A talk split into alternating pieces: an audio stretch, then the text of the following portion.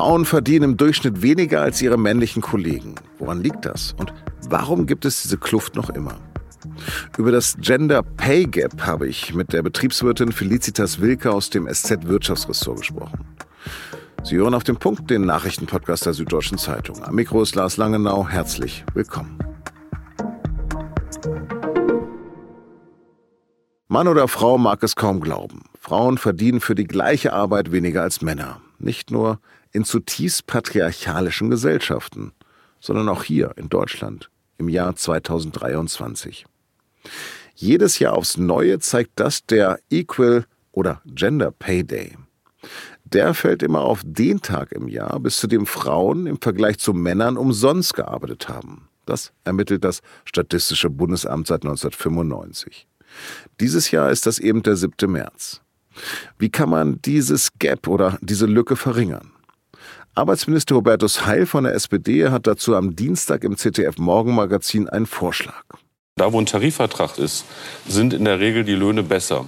Eine aktuelle Studie des Nürnberger Instituts für Arbeitsmarkt und Berufsforschung zeigt außerdem, die Verdienstunterschiede sind regional extrem unterschiedlich verteilt. Grundsätzlich lässt sich sagen, im Osten der Republik sind die Gehälter in manchen Branchen annähernd gleich. Im Westen aber ist das Gehalt von Frauen in manchen Regionen fast 40 Prozent niedriger als das von Männern. Hat das strukturelle Gründe? Liegt das an klassischen Rollenmodellen, an der Berufswahl? Darüber habe ich mit meiner Kollegin Felicitas Wilke aus dem Wirtschaftsressort gesprochen. Felicitas, meine Chefin ist 20 Jahre jünger und verdient mehr als ich. Wo ist da der Gender Gap? ja, bei euch ist er dann vielleicht nicht vorhanden, liegt aber auch daran, dass du eben eine Chefin hast und es nicht so viele Chefinnen in Deutschland gibt. In Deutschland ist nur knapp jede dritte Führungskraft weiblich. Äh, Frauen sind viel seltener in Führungspositionen und es ist halt nun mal ein ziemlich gewichtiger Grund, weshalb es diese Gender Pay Gap überhaupt gibt. Aber kein vernünftiger Mensch kann auch dagegen sein, dass Frauen und Männer für die gleiche Arbeit das gleiche Geld bekommen. Wieso also gibt es diese Unterschiede? Genau, also die gibt es aus mehreren Gründen und einer ist eben die Tatsache, dass, dass Frauen selten an Führungspositionen arbeiten. Sie arbeiten aber auch häufiger in schlechter bezahlten Branchen und in schlechter bezahlten Berufen und sie arbeiten häufiger in Teilzeit. All das zusammen ergibt dann eine Lohnlücke von 18 Prozent, die wir eben derzeit in Deutschland haben. Spannend ist aber, selbst wenn man jetzt äh, das versucht herauszurechnen und sich äh, die Vergleich, also eine vergleichbare Qualifikation anschaut, eine vergleichbare Tätigkeit und auch eine ähnliche Erwerbsbiografie mit gleich langen Unterbrechungen oder ähnlichem, dann bleibt immer noch eine Differenz von sieben Prozent. Die bleibt bestehen, die ist immer noch da. Okay, dann lass uns mal über diese 7% reden. Gibt es denn diese Unterschiede schon beim Einstiegsgehalt oder entstehen die erst im Laufe der Erwerbslaufbahn? Da gibt es zwei Aspekte, auf die man schauen kann. Also was schon sehr, sehr spannend ist, ist dieser Aspekt, nachdem eine Frau ein Kind bekommen hat, dann kann man von dieser sogenannten Mothership Penalty sprechen, also quasi von der Strafe durch Mutterschaft. Es ist nämlich tatsächlich so, dass nach der Geburt des ersten Kindes das Gehalt von Frauen nahezu einbricht und sich erst über die Jahre wieder langsam ans Gehalt der Männer angleicht. Das liegt natürlich zum einen an beruflichen Auszeiten, also in Deutschland bei der die Elternzeit oder dann auch Teilzeittätigkeit. Es liegt aber auch an der Tendenz, dass Väter nach der Geburt eher eine Gehaltserhöhung bekommen als Frauen. Weil bei Männern heißt es dann gerne, die müssen ja jetzt eine Familie ernähren, die brauchen ein bisschen mehr. Und bei Frauen ähm, wird es mit der Familienernährung nicht so in den Fokus gesetzt. Da heißt es dann eher, ja, komm doch mal langsam wieder in den Beruf erstmal rein. Wir schauen erstmal, wie es so läuft. Äh, du hast ja jetzt andere Prioritäten. Also da ist dann die Gehaltserhöhung eher nicht äh, ähm, auf der Agenda. Aber man muss schon auch sagen, ähm, selbst bevor das erste Kind kommt, ähm, gibt es diese Lohnlücke schon. Also letztes Jahr hat eine McKinsey-Studie gezeigt, dass schon Uni-Absolventinnen von ihrem Einstiegsgehalt deutlich weniger erwarten als Männer. Also ja, es schon eine gewisse Lohnlücke gibt, bevor überhaupt Kinder irgendein Thema sind. Da sagst du ein interessantes Wort. Erwarten. Also verhandeln vielleicht Arbeitnehmerinnen wirklich schon schlechter und seltener? Also das äh, ist ja ähm, ein ja, ich will nicht sagen Mythos, aber so etwas, was, äh, was, was immer so im Raum steht, äh, wenn es um die Gender Pay Gap geht. Und ich wollte jetzt mal genau wissen, was da eigentlich dran ist und habe für den Artikel mir jetzt tatsächlich mal so die wissenschaftliche Studienlage dazu angeschaut und auch mit einer Wissenschaftlerin und einem Wissenschaftler gesprochen. Und tatsächlich ist es so, dass Studien nachgewiesen haben, dass Frauen äh, seltener eine Verhandlung initiieren als Männer weil sie seltener als Männer davon ausgehen, dass Dinge überhaupt verhandelbar sind, weil sie eher davon ausgehen, dass so eine Verhandlung auch der Beziehung zum Gegenüber schaden könnte, also das vielleicht eher nachteilig sich auswirken könnte und äh, weil sie auch häufiger davon ausgehen, als Männer ja sowieso nicht erfolgreich verhandeln zu können. Also ja, äh, sie verhandeln seltener und sie verhandeln, auch das zeigen Studien, tendenziell tatsächlich auch weniger erfolgreich. Also sind Frauen selbst schuld, dass sie schlechter bezahlt werden als Männer? Was heißt das jetzt? Das würde ich jetzt weit von mir weisen, von mir und meinen Geschlechtsgenossinnen, denn tatsächlich liegt so ein bisschen die Vermutung nahe, dass wie wir es auch machen, wir machen es falsch. Es ist nämlich so, dass Geschlechterrollen weiterhin eine wahnsinnig große Rolle spielen. Also ein guter Verhandler gehen wir mal vom männlichen Wort aus, ist ja in unserer Vorstellung meist jemand, der durchsetzungsstark ist, der irgendwie sagt, wo es lang geht, der eine genaue Vorstellung hat. Das sind aber alles keine Eigenschaften, die man typischerweise stereotyp mit Frauen verbindet.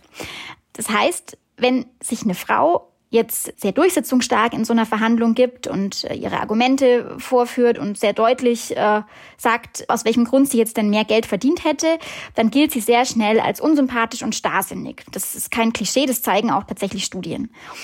Verhält sie sich jetzt aber typisch weiblich, also ja, vielleicht sehr zugewandt, sehr freundlich, ähm, ja, dann kriegt sie tendenziell nicht mehr Geld, weil das eben kein durchsetzungsstarkes Verhalten ist. Das heißt, man hat es als Frau tatsächlich auch nicht so leicht, mehr Geld für sich heraus zu verhandeln. Das ist durchaus wahrscheinlich ein Grund, warum Frauen in Verhandlungen tendenziell weniger erfolgreich sind.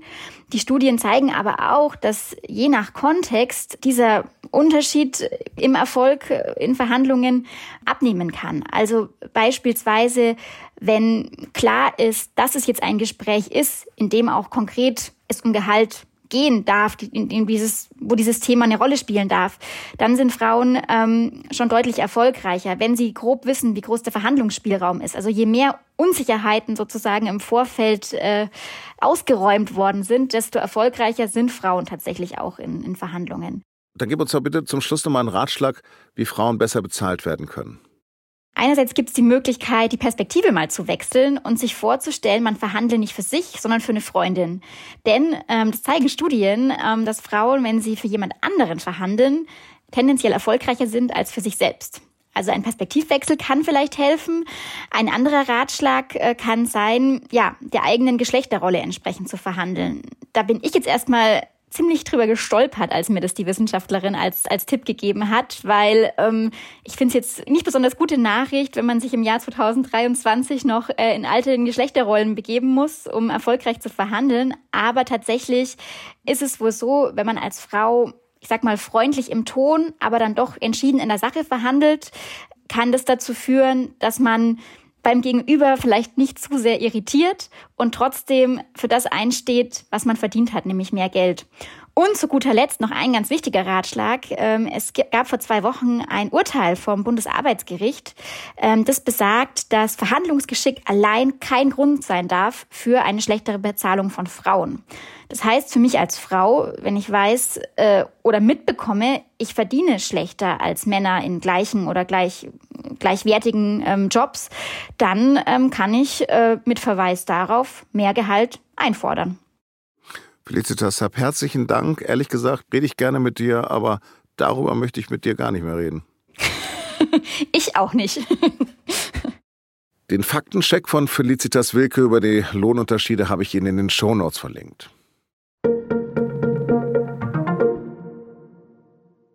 Die chinesische Führung hat die USA davor gewarnt, die angespannten Beziehungen durch Provokation weiter zu belasten. Das hat Chinas neuer Außenminister Qin Gang am Dienstag vor Journalisten in Peking gesagt. Er hat außerdem vor katastrophalen Folgen gewarnt, wenn Washington nicht, Zitat, auf die Bremse trete. Auch Parteichef Xi Jinping hat ungewöhnlich deutliche Worte gefunden. Laut chinesischen Staatsmedien warf er den USA vor, China unterdrücken zu wollen. In Peking findet gerade der chinesische Volkskongress statt. Diese Haltung der chinesischen Führung ist zwar nicht neu, bislang hat Peking sich aber selten so deutlich geäußert. In der Türkei hat das Bündnis aus Oppositionsparteien am Montag seinen Spitzenkandidaten für die Präsidentschaftswahl vorgestellt. Kemal Kilic-Darulu von der größten Oppositionspartei CHP soll am 14. Mai gegen den amtierenden Präsidenten Erdogan antreten. Das Bündnis aus sechs Oppositionsparteien erhofft sich gemeinsam einen Erfolg gegen die amtierende AKP. In Berlin wollen SPD und CDU ab Donnerstag ihre Koalitionsgespräche aufnehmen. Anfang April soll dann ein Entwurf des Koalitionspapiers stehen. Darüber hat die amtierende Bürgermeisterin Franziska Giffey auch mit der SZ gesprochen. Das Interview können Sie in der Ausgabe von Mittwoch lesen.